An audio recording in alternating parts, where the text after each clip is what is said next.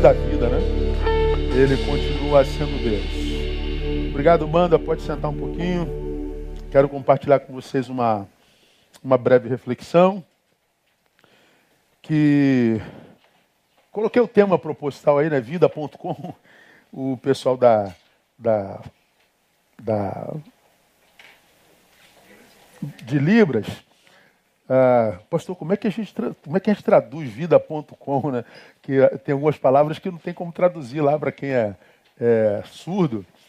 E eu falei, não, foi só uma montagem, porque nós vamos ler Salmo 30, verso 5, onde o autor diz assim, porque a sua ira dura só um momento.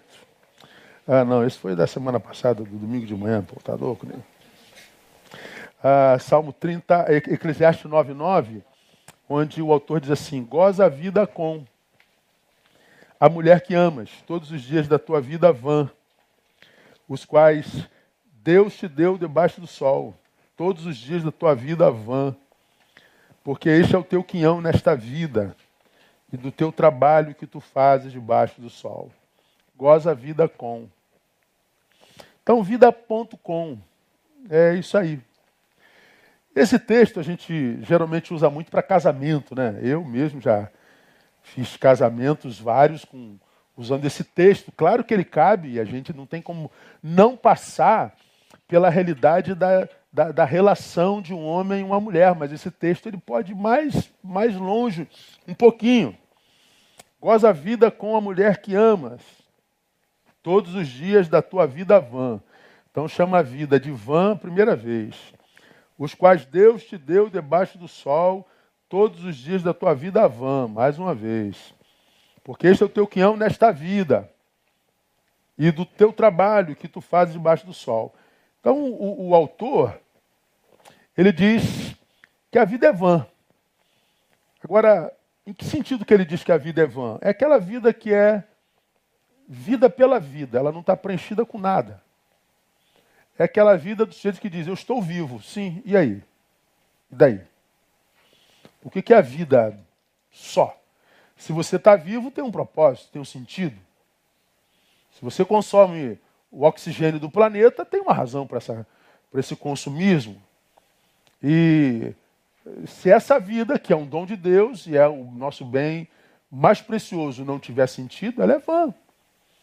A, a vida, sem ser usufruída ou utilizada, melhor dizendo, para um, um, um fim proposto. Então, a, a vida estou vivo. Sim, e aí? Vou ficar aqui parado, respirando, esperando acontecer? Não, isso é vida vã. Então, o, o autor sagrado diz que a vida está para além do simples fato de existir. A vida está para além do simples fato de respirar chama de vida vã.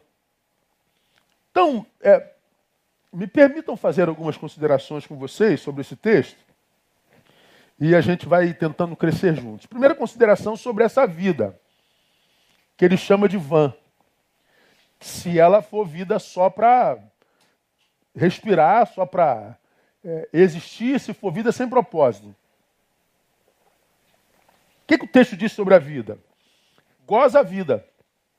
Então, a vida nos foi dada para ser gozada, celebrada, para ser cheia de gozo, cheia de alegria. Esse é o conselho do homem mais sábio que já passou pela terra, cujo Espírito Santo ainda por cima ilumina e que faz da boca do homem mais sábio do mundo palavra de Deus. E a palavra de Deus diz: a vida nos foi dada para ser gozada, para ser celebrada, para ser vivida com intensidade, com alegria. A vida é, portanto, uma dádiva divina, é um presente de Deus, é um projeto é, restaurado por Cristo, porque o pecado tentou deformar esse projeto de vida que Deus sonhou no Éden. O pecado corrompe, ele viraliza o programa de Deus e a vida é tão preciosa que Deus manda o antivírus que é Jesus Cristo, para restaurar a possibilidade de vida, dando uma segunda oportunidade aos homens. Então, quando a gente fala de vida à luz da palavra, nós não estamos falando como creem alguns, que essa vida é lugar de karma, que essa vida é lugar de pagar é, pecados de outra vida, de outra dimensão, que essa vida aqui é um castigo, que ser é castigo. Não, não é o que a Bíblia diz. A Bíblia diz que a vida nos foi dada para ser gozada, é dádiva divina, é presente de Deus. É projeto do Cristo. É Jesus quem diz lá em João 10, 10, você conhece muito bem esse texto, que o ladrão não vem senão para matar, roubar e destruir, mas roubar, matar e destruir. Eu, porém, vim para quê? Para que vocês tenham vida e a tenham em abundância. Como já ministrei nesse texto, é vida em abundância e não vida com abundância de coisas. Vida com abundância independente das coisas e não vida com abundância de coisas. Não confundam uma coisa com a outra. Então, quando Jesus fala que ele vem para aquele que nós temos vida, ele fala daquele rio de água viva que flui de dentro de nós. Não tem a ver com posses. Eu creio que essa verdade, irmão, que ele veio para que a gente tenha vida em abundância, de que a vida é um presente, é uma, é uma verdade impressa na alma de toda pessoa que foi alcançada por Cristo. Quando a gente é alcançado por Cristo, quando a gente é alcançado pela graça de Deus, a gente abraça isso como verdade inalienável e passa a ser algo inerente à vida do cristão. Ou seja, a minha vida é uma bênção. Viver é uma bênção. Viver é uma graça divina. Estar vivo é um privilégio.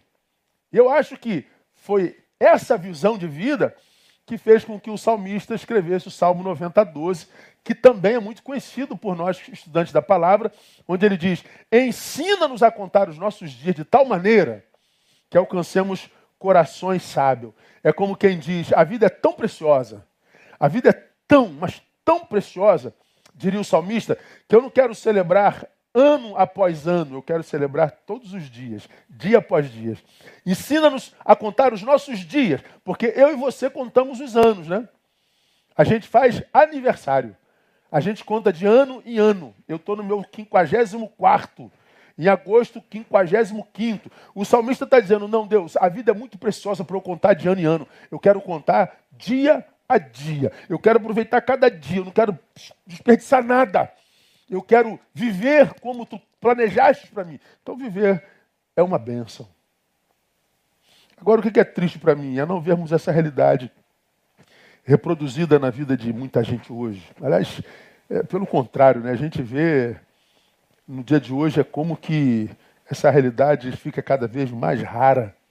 Como a gente vê gente reclamando da vida, como a gente vê gente murmurante, como a gente vê gente lamuriosa, como a gente vê gente ingrata para com Deus, para com o universo, para com o destino, como a gente vê gente negativa, como a gente vê gente carregando balde de água fria na mão, esperando o primeiro sorriso que encontrar na, na, na, na frente, a primeira expressão de alegria a pessoa joga um balde de água fria. Por que, que isso está acontecendo, irmãos? Assim, uh, e não só esse, esse, essa desvalorização da vida, a gente vê através de, de relacionamentos que a gente desenvolve na vida, que a gente vê que é destrutivo, que a gente vê que não é edificante, que a gente vê que não, não, não, não, não vai ser bom, mas a gente entra em relacionamentos destrutivos. Está jogando vida fora, isso é autopunição. A gente entra em projetos que a gente sabe que não é legal, que a gente sabe que é mortal. E por que, que você está entrando nisso então? Porque não ama a vida. Ah, por que, que você está fazendo isso com o teu corpo? Você está vendo que você está perdendo o controle do teu corpo. Você vai explodir, mas a gente não consegue parar. É porque está tá, tá, tá em litígio com a própria vida. Pessoas que acham que a vida não vale a pena. Não vale a pena. Agora, nós desacreditamos da vida Quase sempre por quê, irmão? Pelo menos tem sido a minha experiência pastoral, o que eu capto nos meus atendimentos em gabinete nesses anos todos. Quase sempre desacreditamos da vida por causa da forma como nós vivemos essa vida que antecede ao que a gente chama de hoje. Como que nós vivemos a vida a ponto de hoje desacreditarmos dela? Vivemos como filho pródigo, dissolutamente. A gente chega num, num hoje que a vida que a gente vive, a gente diz, não vale a pena. Que a vida que a gente vive, a gente diz, isso é karma. Que a vida que a gente vive, a gente diz, é castigo do eterno. Que a vida que a gente vive é, é, é um inferno em terra. Agora, como que essa, esse inferno em terra apareceu na tua história? É através da forma como você viveu a vida anterior a esse hoje. Todo hoje é a construção da forma como nós vivemos os nossos ontens. Todo hoje é a construção, é o resultado da forma como nós vivemos nossos ontens. Como eu falei hoje de manhã, não adianta a gente ficar chorando a vida que a gente não curte hoje. Dizendo Deus não é bom, Deus não se importa, Deus não existe. Quando quem construiu isso aqui foi eu. Quando quem construiu essa vida aqui da qual eu reclamo, foi eu. Só eu. Eu não posso dizer que o Romão que me trouxe aqui, o Romão não tem nada a ver com a minha vida. Ah, mas o Romão me apunhalou pelas costas. Ok, vira e mexe, tem um apunhalando por aí. E depois de apunhalado, o que, que você fez? Ficou preso ao Romão, que já foi embora há 200 anos. O Romão já estava vivendo a vida dele, já apunhalou mais 15 depois de você. E você está aqui sofrendo a facada que aconteceu há 10 anos atrás. Culpando o fulano lá. Então, é, ninguém tem culpa de estarmos aonde nós estamos. Somos nós. Então nós desacreditamos da vida por causa da forma como nós a vivemos. Aí eu costumo dizer: ruim não é a vida. Ruim é a gestão que pessoalmente fazemos dela. Então não é a vida que é ruim, é o gestor. É quem a gesta, é quem a vive. É a forma como nós gestamos a nossa vida, é a forma como nós lidamos com a apunhalada, com a ingratidão, com a, a, a, a sei lá, com, com as angústias e os traumas passados, a forma como a gente lida com, com os litígios da existência, a forma como a gente lida com, com todo tipo de, de, de, de dor que possível seja a cada um de nós. Então não é a vida, é a gestão que a gente faz dela. Um texto que eu gosto muito da Bíblia, sobre o qual já ministrei algumas vezes, Eclesiastes 7,14, eu gosto demais desse texto. Vira e mexe eu passo nele para eu nunca esquecê-lo na minha existência. O, o, autor sagrado diz assim, é o mesmo autor está aqui do primeiro, é, cap, primeiro versículo que eu li. No dia da prosperidade, olha só, regozija-te. Mas no dia da adversidade, considera. Por quê? Porque Deus fez tanto este como aquele, para que o homem nada descubra do que há de vir depois dele. Então, olha que coisa maravilhosa, irmão. Eu estou vivendo o dia da prosperidade. Quem fez esse dia? Deus. Eu estou vivendo o dia da angústia e da desgraça. Quem fez esse dia? Deus. Deus fez a desgraça? Não, Deus fez o dia. Deus fez a vida. Nesse momento histórico da minha existência, eu estou próspero. Nesse momento histórico da minha existência, eu estou vivendo a diversidade. É quem fez esse momento histórico foi Deus. Quem o administra, administra sou eu. Como eu vou lidar com a prosperidade? Problema meu. Como eu vou lidar com a adversidade? Problema meu. E a Bíblia diz: é problema teu, Neil. Mas eu lhe digo: se for alegria, cara, é, regozija-te. Mas se for diversidade, não despreze o dia.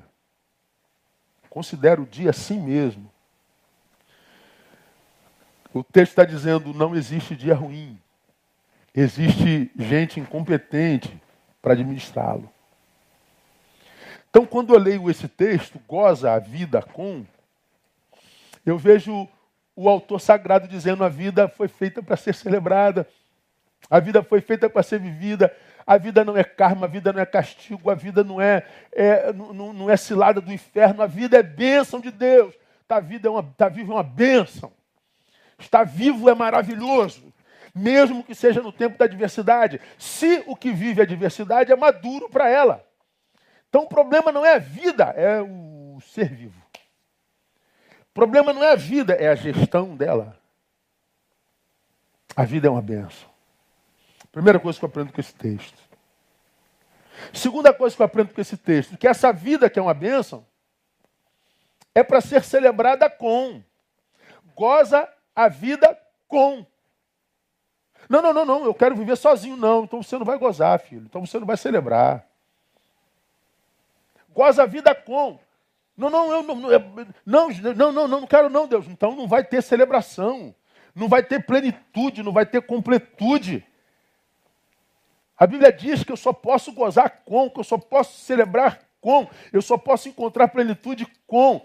Isso é uma questão de natureza genética e edêmica. A gente vai lá no Éden, não é bom com, só é bom com. Ou seja, a vida é minha. Só que, embora seja minha, ela só encontra sentido na tua. A vida é minha mas ela só encontra sentido se ela for doada, se ela for compartilhado, compartilhada. É um mistério, né, irmão? A, a, a, a minha vida não é para mim. É minha, mas não para mim. É propriedade minha, se é que o é, mas não encontra sentido em mim. Ela não se basta a si mesma. Isso para o soberbo é uma desgraça, né, irmão? Dizer isso para o cara que pensa que é o, que é o, o cerejo do bolo é uma desgraça. Imagina se eu para se eu tivesse que fazer o que o Pedro que o Pedro faz ali, o, o Leandro, o Leandro está aqui numa mesinha digital que tem mais filho que o raio que o parta e o Neil que vai falar a mesa equaliza tudo sozinho assim, ó. E onde é que liga isso? Para onde que vai isso? Por que, que isso tem ali? Eu, quando era músico, garoto, ó, caixinha Genini, uma guitarrinha velha, um plug no buraquinho da caixa. E pronto, acabou, irmão. Agora, irmão, tu vê a pedaleira do sujeito ali, cara, isso parece um, negócio de avião, de, de piloto, cara.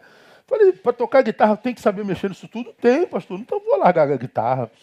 Porque não dá. Tu imagina se eu tivesse que operar aquela mesa, aquela, essa parafernália das câmeras. Imagina se eu tivesse que fazer isso sozinho. A gente não teria ministração da palavra. Nem Deus, com sua palavra, chegaria a mim ou a você se a gente não trabalhasse em equipe. Se eu não gozasse a minha vida com. Eu não preciso de ninguém. Conversa fiada, autossabotagem. Essa camisa aqui, ó, não foi eu que fiz. Esse relógio aqui não foi eu que fiz, foi o Kinder, aí Kinder, lá dos Estados Unidos que me deu. Essa cueca que eu estou vestindo também não foi eu que fiz, não, nem esse sapato. Então eu precisei de alguém para não estar tá nu aqui hoje. Eu vou, eu vou comer daqui a pouquinho. E quem fez a comida que eu vou comer certamente não fui eu. Não fazer nem arroz, irmão. Então não tem como alguém imaginar, se permitir se auto-sabotar de tal forma de achar que não precisa de ninguém. A minha vida é minha, mas não para mim. Ela não se basta a si mesma. Eu acho que é por isso que Mateus 10, 39, claro que a, a, a, a questão é outra, mas eu acho que dá para aplicar aqui. O Senhor diz assim: quem achar a sua vida, perdê-la-á. E quem perder a sua vida por amor de mim, achará. É como se o Senhor está dizendo assim: olha, se você quiser preservar a sua vida, vai perder, irmão. Mas se você perder a sua vida, ou seja, se você se doar, ainda mais se fizer isso por amor a mim, ah, você vai achar a sua vida o tempo inteiro. Essa palavra é maravilhosa, né, cara? Neil, perca-se que você se encontra, meu filho. Agora, tenta se autopreservar, Neil, que você vai se perder em si. E o que, que a gente está vendo hoje? A gente está vendo um monte de gente que, porque é péssimo gestor de si mesmo, dizendo que a vida é quem não presta, e porque a vida não presta, se isolando do mundo, como que se isolado resolveria o problema. Não resolve, não. Ah, o que resolve é se relacionar com mais maturidade. Como eu já disse, já foi publicado nas minhas páginas, se eu não me engano. Esteja com todos, seja com alguns. Por amor próprio, irmão. Agora, por que, que a gente tem muita dificuldade de crer nisso hoje? De que a vida é uma bênção e de que a gente precisa gozar com, por causa do histórico de, de, de, de relações passadas, que vividas equivocadamente geraram dor na gente, geraram frustração na gente, principalmente traumas. Pô, o senhor está falando para gozar com, por que o senhor nunca ganhou uma facada nas costas? O senhor nunca foi traído pela sua esposa ou pelo seu marido? O senhor nunca foi é, alvo de, de, de, cilada? O senhor não sabe o que, que é isso? Tanto quanto eu não conheço você que me assiste do outro lado, você não me conhece. Nós somos todos a construção de uma teia de relacionamentos que a gente não conhece. A gente não conhece o outro, ninguém conhece ninguém. Nós conhecemos um pedacinho da história que ele permite que conheçamos. Aí eu conheço o pastor Neil. Como? Eu tenho 54 anos de história. Quanto desses 54 anos você conhece? Ninguém conhece ninguém. Nós nos imaginamos, filho meu. Nós somos é, seres de relações imaginárias. Quem acha que conhece plenamente o outro, se engana. A gente não conhece nem a gente plenamente, porque a gente não tem consciência de cada minuto que a gente vive. Se tivesse consciência, a gente não perdia tanto tempo com tanta bobagem. Então, é, é, cada um sabe as dores e os amores que viveu para chegar até aqui. Como hoje as relações são mais de dores do que de amores, a gente geralmente chega aqui frustrado, traumatizado, cheio de dor. Aí o que, que acontece? Eu não me relaciono mais. Eu ouvi de alguém bem querido para mim, há bem pouco tempo, dizendo para mim, Neil, eu já não tenho mais espaços para cicatrizes, brother. Essa foi a frase, literal, tá? Já não tenho mais espaços para cicatrizes. Quero mais não, brother. Ele falando. Eu falei, engraçado. Essa frase deveria te impulsionar ainda mais para frente. Por quê? Pô, tô falando que eu estou cheio de cicatriz, me machuquei a beça. Então, mas você está olhando desse prisma. Eu já analiso de outro. Se tem cicatriz, você foi curado de todas elas. Traumas são curáveis. Feridas fecham. Então não para de se relacionar, porque se você se machucar, vai curar de novo. Amadurece para se relacionar certo a fim de não se machucar. Não tem que parar de se relacionar. Tem que amadurecer para se relacionar certo. Pô, não tinha pensado nesse prisma, né? Pois é, o problema é que a gente pensa pouco. Pensar dá muito trabalho, gente. Refletir é muito desgastante. A gente prefere, prefere botar fogo no ônibus, a gente prefere é, quebrar um ponto de ônibus, a gente prefere revoltado botar fogo no banco, a gente prefere é, tocar horror parece que a gente está produzindo mar, né? Porque você ficar sentado, irmão, olhando para o mar, pensando na vida, parece que você não está fazendo nada, né? Pô, tá aí fazendo nada não, Neil? É, estou aqui fazendo nada. Quando lá no fundo eu diria, eu estou trabalhando muito mais do que você, que está aí quebrando asfalto na rua. Só que essa cultura não é nossa, né? A da reflexão, a de viajar para dentro. Então por que, que a gente não acredita que a vida é uma bênção, mas é bênção para gozar com? Por causa de resultados de relacionamentos passados que fizeram mal. E por que, que as relações hoje têm feito tão mal? Eu vou explicar para vocês. Primeiro, porque ao invés de celebrarmos com, a gente celebra através de. Eu não celebro com, eu celebro através de. Não se é com, se é através de. É, como assim, pastor? O senhor pode explicar? Eu sempre explico. Eu, eu faço chegar você mastigado. Eu estou aqui com fulano, Beltrano. Então nós estamos juntos. Eu, meu, eu dela, eu dele. Um encontro de dois eus que vira nós. Então estamos com só que hoje o que, que acontece? Nosso eu está tão doente, tem tanta gente doente, que ele não encontra alegria em si mesmo. Acha alguém, e esse alguém vira a razão da vida. Aí ele vai tentar ser feliz através dele. Deu para entender isso, irmão? Deu, não deu? Através dele. Agora, viver minha vida porque eu não estou feliz através dele, o que, que de fato está acontecendo aqui? é a transferência do amor próprio para o outro. Eu, eu, eu, me odeio, pastor. Eu sou um fracassado, pastor. Eu sou uma feia, pastor. Eu sou não sei o quê, pastor. Eu não sei o que era. Ou então eu sou o supra-sumo da existência, pastor. Eu sou o mais inteligente. Eu sou o mais sábio. O complexo de inferioridade e superioridade são ambos complexos. E ambos escondem a realidade. Quando você vê aquele cara que vive batendo no peito, que é o tal, tal, tal, tal, tal, você está dentro de uma farsa. Quando você estiver diante de uma pessoa que só se bota com tapete, está dentro de uma farsa. Ambos fora da realidade. Então o que, que acontece? Quando a gente se relaciona com gente assim, Quem está com complexo de inferioridade te vê maior do que o que de fato você é. Então vai se agarrar em você como um dependente químico. E quem é, é, tem uma visão superlativa de si mesmo, complexo de superioridade, vai te ver menor do que o que você é. Então ele vai ter a, a, a tendência a querer ser teu dono. Ou seja, ou é um relacionamento que alguém caminha para cima ou alguém tem que caminhar para baixo. Desequilibrado, adoece. Por quê? Porque a transferência do eu para o outro. Ou seja, o sujeito se nega a si mesmo. Ou seja, ele, ele nega a si mesmo o amor que tem, ou deveria ter por si, e ele oferece esse amor que ele deveria ter por, por si ao outro. Ele está dando a alguém o que ele não sente por si mesmo. Nem Deus pode entrar aí, porque a Bíblia diz que eu tenho que te amar como eu me amo. Se eu não me amo e te amo, tem alguma coisa errada, irmão.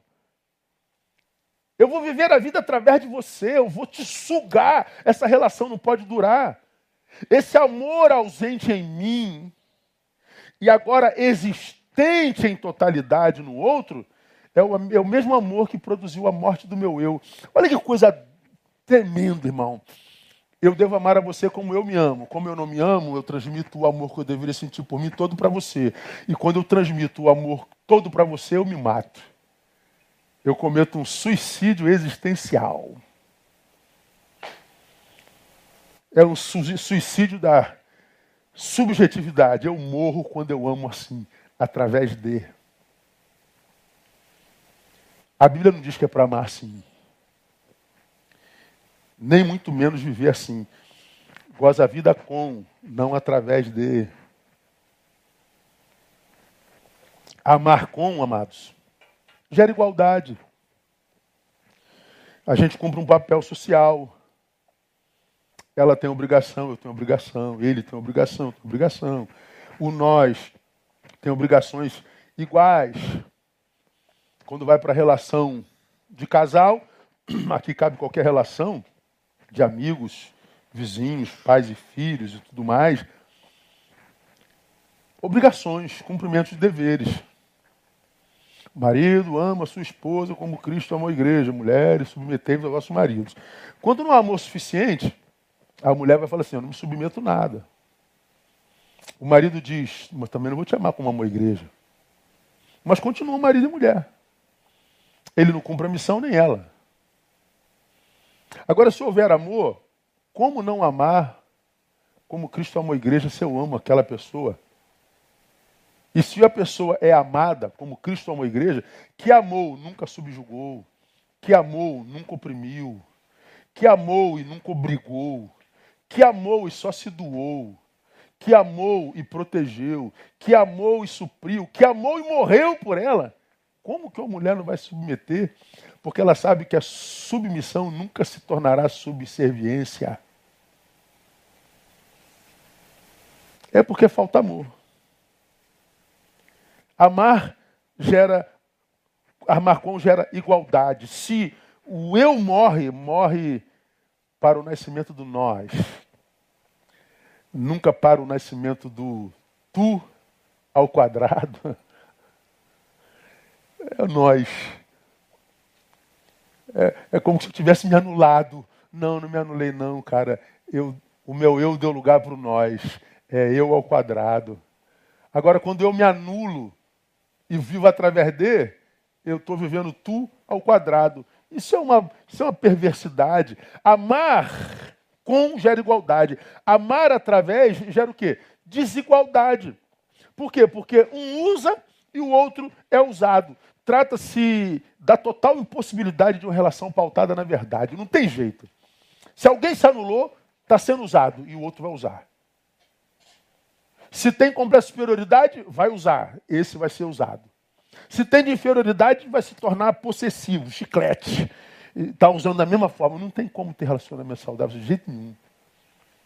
É só se for através do com. Então, eu diria para você, não sucumba de jeito nenhum à tentação da solidão por causa de traumas produzidos por relacionamentos equivocados. Não sucumba a essa tentação, não. Mas também, não se entregue a qualquer relacionamento.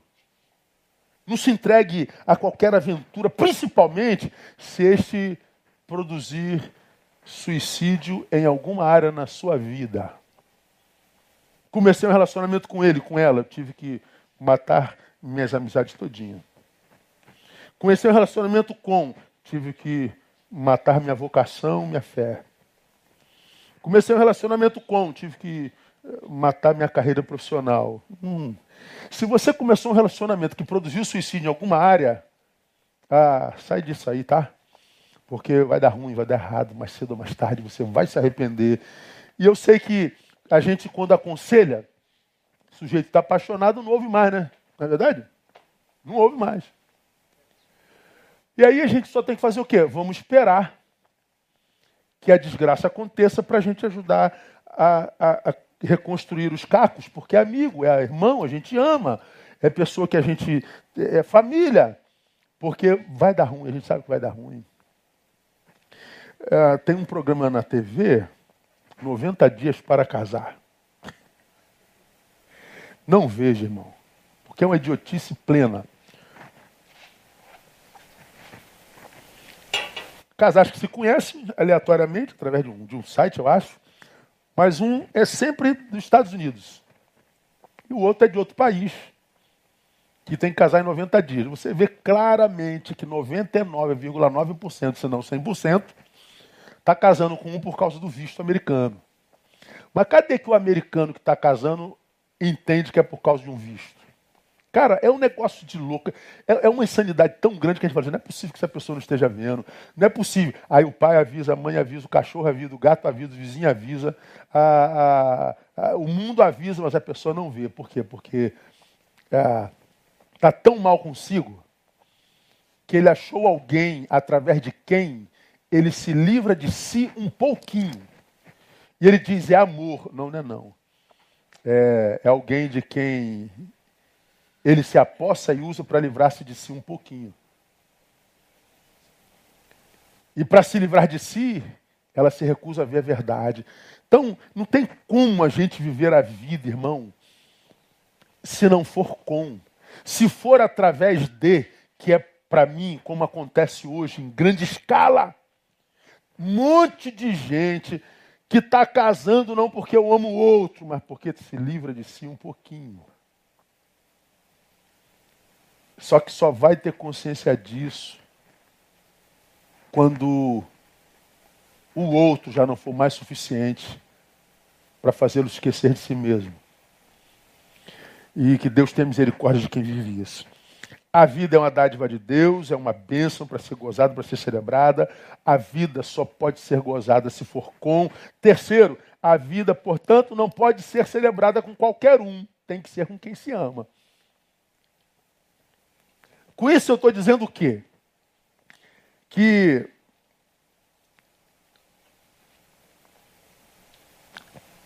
ou se torna verdade, ou seja, o que nos faz relacionarmos ou é o amor ou não é relacionamento.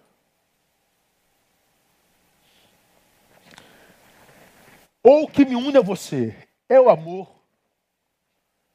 ou o máximo que a gente consegue é uma solidão coletiva.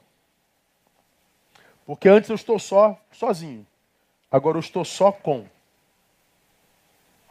Porque relacionamento não haverá. Então esse texto nos ensina o quê? Que não basta, se a questão for amorosa, me relacionar com a mulher ou com um homem qualquer. Tem que ser a mulher que eu amo. Porque senão ambos estamos perdendo tempo na vida.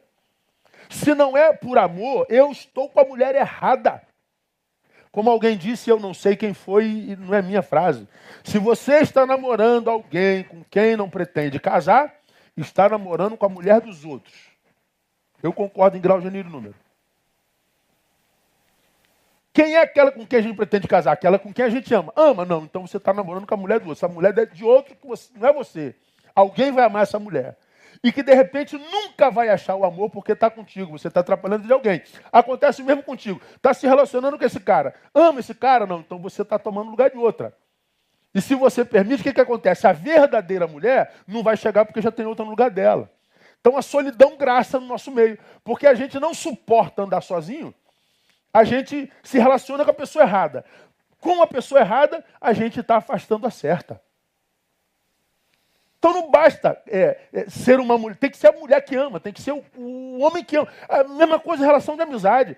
Não basta ter qualquer um sentado à mesa, tem que ser aquele que você ama. Você tem que ter relacionamento com pessoas que você ama. E ama por quê? Porque acrescentam a tua vida, porque dizem a verdade para você, porque te aconselham e não te fazem só perder tempo. Pô, pastor, eu gosto muito de fulano, ele te aproxima de Deus. Ele respeita a tua fé, você compartilha a fé com ele. Ele, ele te empurra para perto da tua família. Ele te, te, te, te ajuda a manter a tua melhor versão. Ou ele, ele, ele te incita a mentir, a falsear, enganar a quem você ama. Porque às vezes a gente, a gente encontra assim com pais, e nós somos pais também, né? Os filhos vão fazendo as besteiras na vida e a gente fica, que aí, filho? Aí o filho conta uma história, cara, e a gente fala assim, pô, cara, será que o filho acredita que a gente acredita nisso, cara? O filho acredita que a gente acredita naquilo. Aí a gente finge que acredita, né? Que a gente acredita naquilo. E às vezes a gente faz a mesma coisa com Deus. É um negócio de maluco, cara. Não basta, irmão. É, esteja com todos, seja com alguns. Eu acho que a gente só está pronto a desenvolver uma amizade abençoadora quando a gente não precisar de amizades abençoadoras quando o amor que a gente tem por nós é verdadeiro. Quando eu me amo de fato de verdade, aí sim eu estou pronto para amar, porque o amor não vai mais criar dependência. Eu não vou amar, como eu digo sempre, com apego. A bênção é o amor de desapego. Você ama sem achar que é teu. Porque não é, né? Quem é dono de quem? Todos somos do Senhor. Ninguém é dono de ninguém. O outro é graça de Deus para a nossa vida. Ele veio não para tapar um buraco, mas ele veio para fazer transbordar. E quando a gente tem essa, essa, essa ideia e a pratica, você atrai gente boa. Cara, você quer saber quem é você? Olha o tipo de gente que você tem atraído na tua vida. Tem gente que fala, pô, pastor, só atrai gente ruim. Pô, meu Deus do céu, não dou sorte com homem, não dou sorte com mulher, não dou sorte com cliente, não dou sorte com amigo, não dou sorte com amiga, não dou sorte com. Não dou sorte com nada, até cachorro me morde na rua. O cachorro é manso, brinco, todo mundo brinca com ele, eu vou brincar, ele me morde. Eu falei, meu Deus do céu, o que está vendo, pastor? Eu falei, ah, é, veja o que você está oferecendo à vida. A gente atrai da vida o que a gente oferece da vida. Já falei sobre isso aqui, você se lembra disso. Se eu pegar aqui, ó, um, um, nesse bolso aqui um punhadozinho de alpiste, lembra disso, igreja? Se eu botar aqui em cima, alpiste, se eu atrair, eu vou atrair o quê? Ah, passarinho. Mas se desse bolso aqui eu tirar carniça, botar aqui, eu vou atrair urubu. Eu ofereço a vida, eu atraio da vida. Você quer saber a qualidade de vida que tem vivido? Vê quem você atrai. Duvido que vivendo em Deus tu vai atrair gente que te afasta de Deus, cara.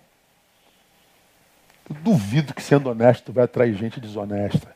Eu duvido que sendo uma pessoa pontual, responsável, você vai atrair gente irresponsável que não valoriza pontuação e essas coisas todas. A gente atrai o que a gente oferece.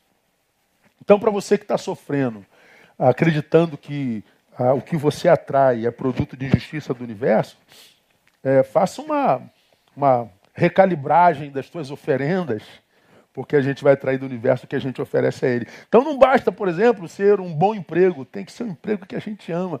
Como disse alguém que eu também não sei quem foi, trabalha no que tu amas, é, é, fazes o que tu amas e não terás que trabalhar nem um dia na tua vida. Porque não será trabalho, será prazer. É, não basta ter um abençoado ministério, tem que amar o ministério no qual Deus te colocou. Porque se você vai desenvolver o ministério de Deus sem amor, não, pode ser abençoado, irmão. Não pode. Às vezes o cara fala assim: ah, o ministério do cara bomba porque o cara é muito inteligente. Eu conheço um monte de gente inteligente que o ministério está falido. E conheço um monte de gente que, te tecnicamente e intelectualmente, é meia boca, mas o ministério do cara está bombando. É o amor. Deus conhece o coração das pessoas. Então é como, como diz Paulo né, em 1 Coríntios 13, 12, você já me viu falar. Se não tiver amor, nada serei. Acabou. Li uma, uma, uma coisa bem pouco tempo que eu achei muito legal. Compartilho com você. Olha que coisa interessante. A inteligência sem amor te faz perverso. A justiça sem amor te faz implacável. A diplomacia sem amor te faz hipócrita. O êxito sem amor te faz arrogante. A riqueza sem amor te faz avaro. A docilidade sem amor te faz servil. A pobreza sem amor te faz orgulhoso. A beleza sem amor te faz ridículo. A autoridade sem amor te faz tirano. O trabalho sem amor te faz escravo. A simplicidade sem amor te deprecia.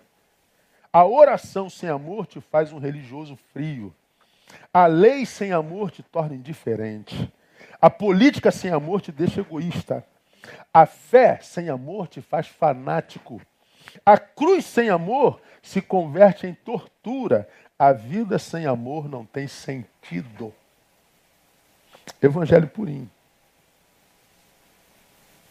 Paulo autentica, mais uma vez, 1 Coríntios capítulo 13, de 4 a 7, quando ele define amor, ele diz: o amor é sofredor, o amor é benigno, o amor não é invejoso, o amor não se vangloria, não se ensoberbece, não se porta inconvenientemente, não busca seus próprios interesses, não se irrita, não suspeita mal, não se regozija com a justiça, se regozija com a verdade, tudo sofre, tudo crê, tudo espera, tudo suporta.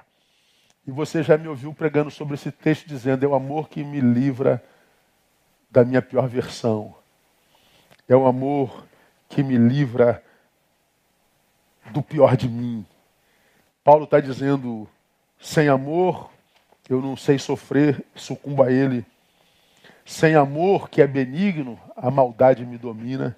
Sem o amor, que não é invejoso me faz sofrer com a vitória dos outros. Sem o amor que não se vangloria me faz um narcisista exibicionista. Sem amor eu me torno um soberbo diante de cada vitória. Sem amor que não suporta inconvenientemente, eu vou passar pela vida eh, tornando a vida de todos insuportável. Sem o amor que não busca seus próprios interesses, eu vivo um egoísta, só pensando em mim. Sem o amor que não se irrita, eu vou matar todo mundo porque o ódio nos habita. Sem o amor que não suspeita mal, vai me fazer acabar sozinho porque eu não vou confiar em ninguém. Sem o amor que não se regozija com a justiça, eu vou praticar justiça própria. Sem o amor que não se regozija com a verdade, eu vou usar da mentira para fazer o que eu quero e para tirar o que eu quero. Sem o amor que tudo sofre, eu sucumbo, porque a vida é sofrimento, eu não saber lidar com ele. Sem o amor que tudo crê, eu seria um incrédulo. Sem o amor que tudo espera, eu seria carcomido pela impaciência. Sem o amor que tudo suporta, eu me transformaria no mimizento. Então Paulo está dizendo, é amor ou morte, irmão. Ou eu amo ou eu morro. Por isso a necessidade extrema de se lutar contra a bendita iniquidade que esfria o amor, que faz a vida perder sentido. Por se multiplicar a iniquidade, o amor de muitos esfriará. E a gente está vendo esfriando o tempo todo, em todo canto, em todo lugar. E quando se ouve falar de amor, é lá está vazio, irmão. É só blá blá blá. Só discurso vazio. Então a nossa luta é, é contra a iniquidade que esfria o amor. E como é que a gente faz isso? Aqui eu termino. Como é que a gente luta para não deixar esse amor esfriar, pastor? Valorize todos os dias da sua vida, independente da qualidade deles. Foi o que nós lemos lá atrás. No dia da prosperidade, regozijo. Na adversidade, considera. Então valoriza cada dia, cara o dia que presta, independente da qualidade dele, porque num dia eu vou chorar mesmo, no outro dia eu vou estar rindo, num dia eu vou estar humilhado, no outro dia eu vou estar exaltado. Mas não desperdice o dia por causa da qualidade dele. Aí você vai ver que o amor não esfria. Segundo, pode, pode entrar a banda. Priorize a família. Na verdade, ela é tudo que a gente tem. Este é o teu quinhão nessa vida, diz lá o texto lá em cima. Nessa vida van, o que a gente tem é família. E nessa família é amigos e gente que, que, que nos ajuda a fazer manutenção de nós, em nós, que faz com que a gente não se perca. E por último, como é que a gente faz a manutenção desse amor? Ah, enquanto houver sol, viva. Como diz lá o texto, né? voltando lá, o primeiro texto de Eclesiastes 9, 9. Goza a vida com a mulher que amas. A vida é para ser gozada, celebrada, vivida com plenitude. O que, que a vida tem para você hoje? Viva, cara. Vale a experiência. Goza a vida com. Sozinho não dá. Porque sozinho eu viro fútil. E a vida só encontra, só encontra sentido no útil.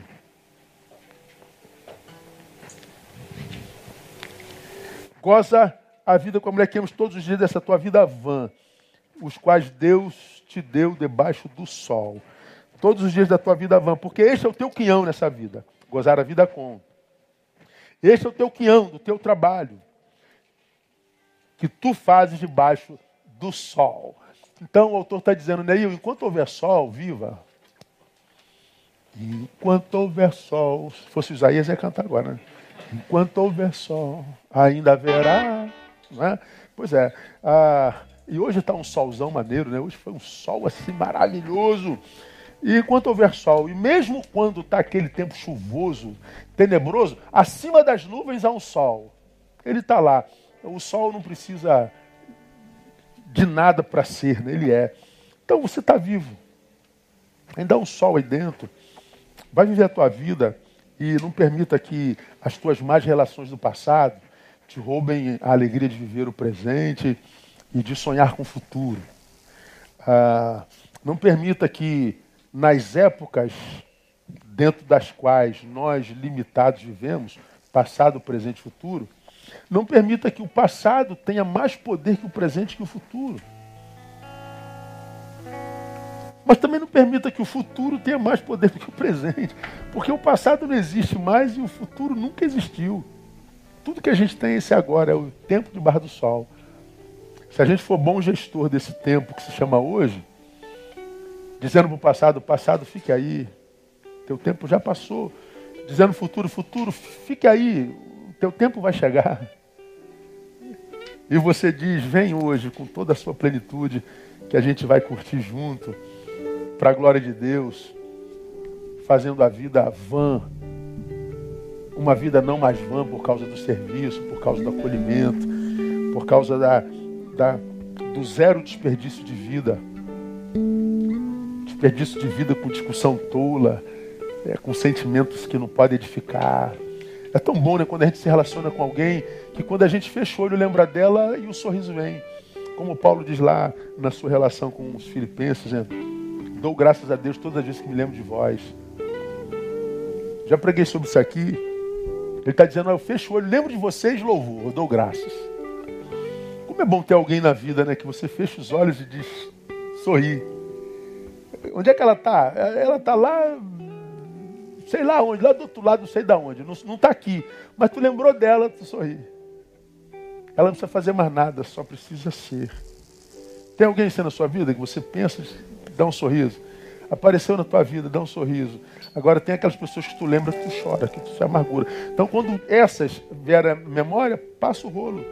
É, passa o próximo filme, para a próxima página. Não, não vou deixar esse cara que já passou aqui há tanto tempo, tantos anos, entrar aqui no meu presente e me atrapalhar. Eu não. Então, dá para fazer isso. Isso não é utopia, não. Isso não é discurso de, de maluco, não. Você pode ser gestor dos teus pensamentos? Sim. Sim, a, a Bíblia não é um livro de maluco. Inclusive, quando eu preguei sobre, sobre ansiedade, é, eu me lembro que eu recebi um e-mail gigante de uma pessoa profissional de área humana, achando que só ela é profissional de área humana, né? E ela falou assim: a sua palavra é muito perigosa, porque eh, o senhor usou o texto bíblico dizendo: não andeis ansiosos por coisa alguma. E eu falei assim, irmãos, é, vocês acham que Deus daria uma ordem que fosse incapaz de ser cumprida?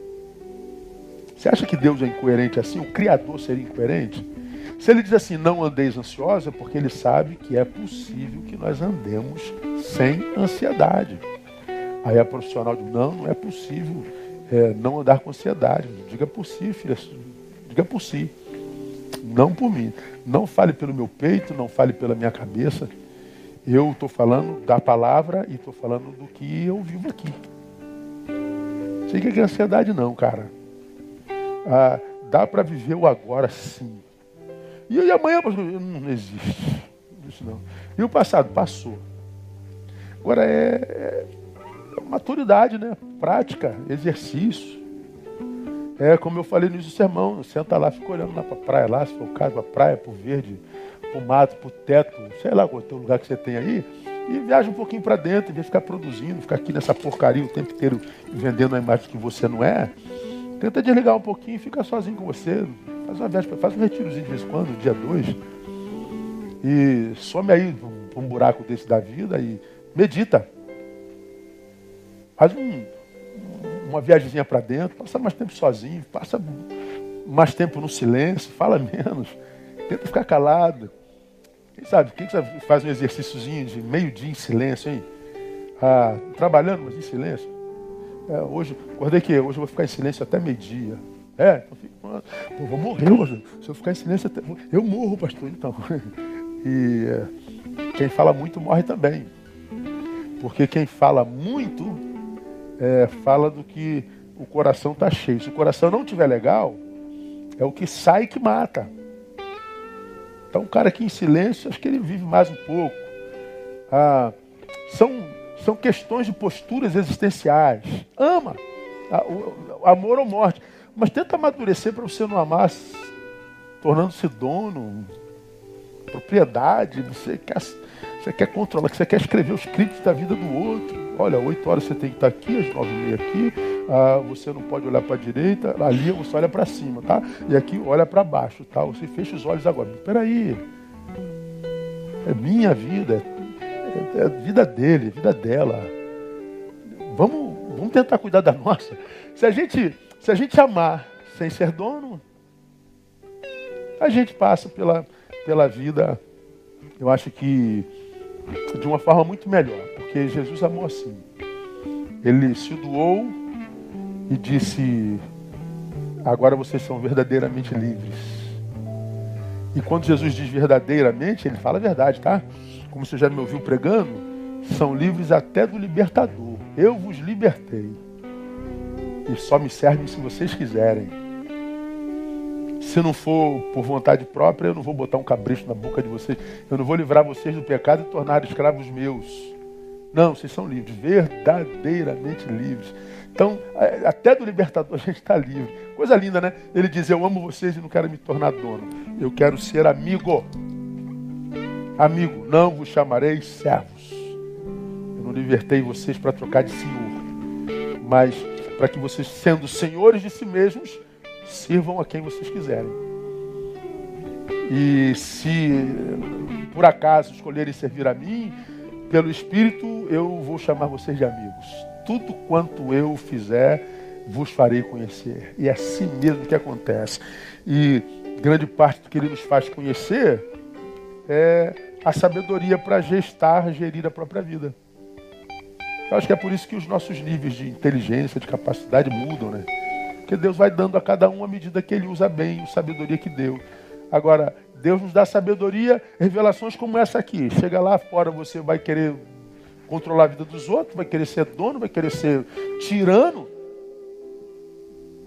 Aí jogou tudo por água abaixo. Se a gente fizer um pouquinho de sacrifício, de trabalhar não na vida dos outros, mas na nossa, olhar não para o defeito alheio, mas para o nosso, aí você vai ver que a vida dá para ser celebrada. Celebrada com e o amor será a marca dessa vida relacionável.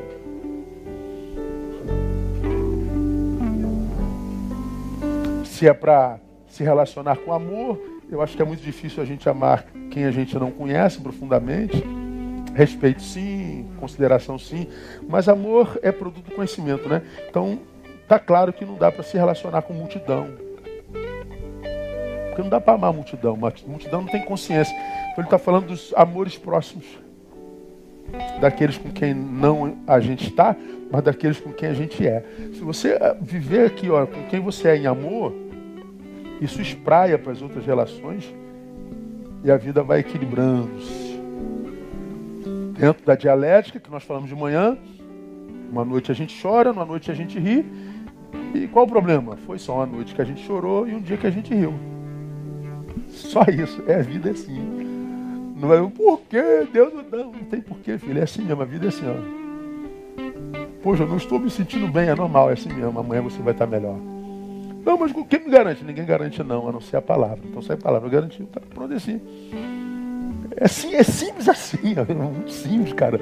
Eu, eu espero que você consiga viver isso de fato, de verdade, porque a vida é simples como o Evangelho. Todavia depende da capacidade de gestão do ser vivente. Que Deus te dê essa capacidade para que você possa gozar a vida, não desperdiçá-la e fazer do amor a marca das suas relações. Deus abençoe vocês. Que essa semana seja a melhor semana do ano na tua vida. Que dezembro que já está pronto traga muita bênção de Deus para a tua vida.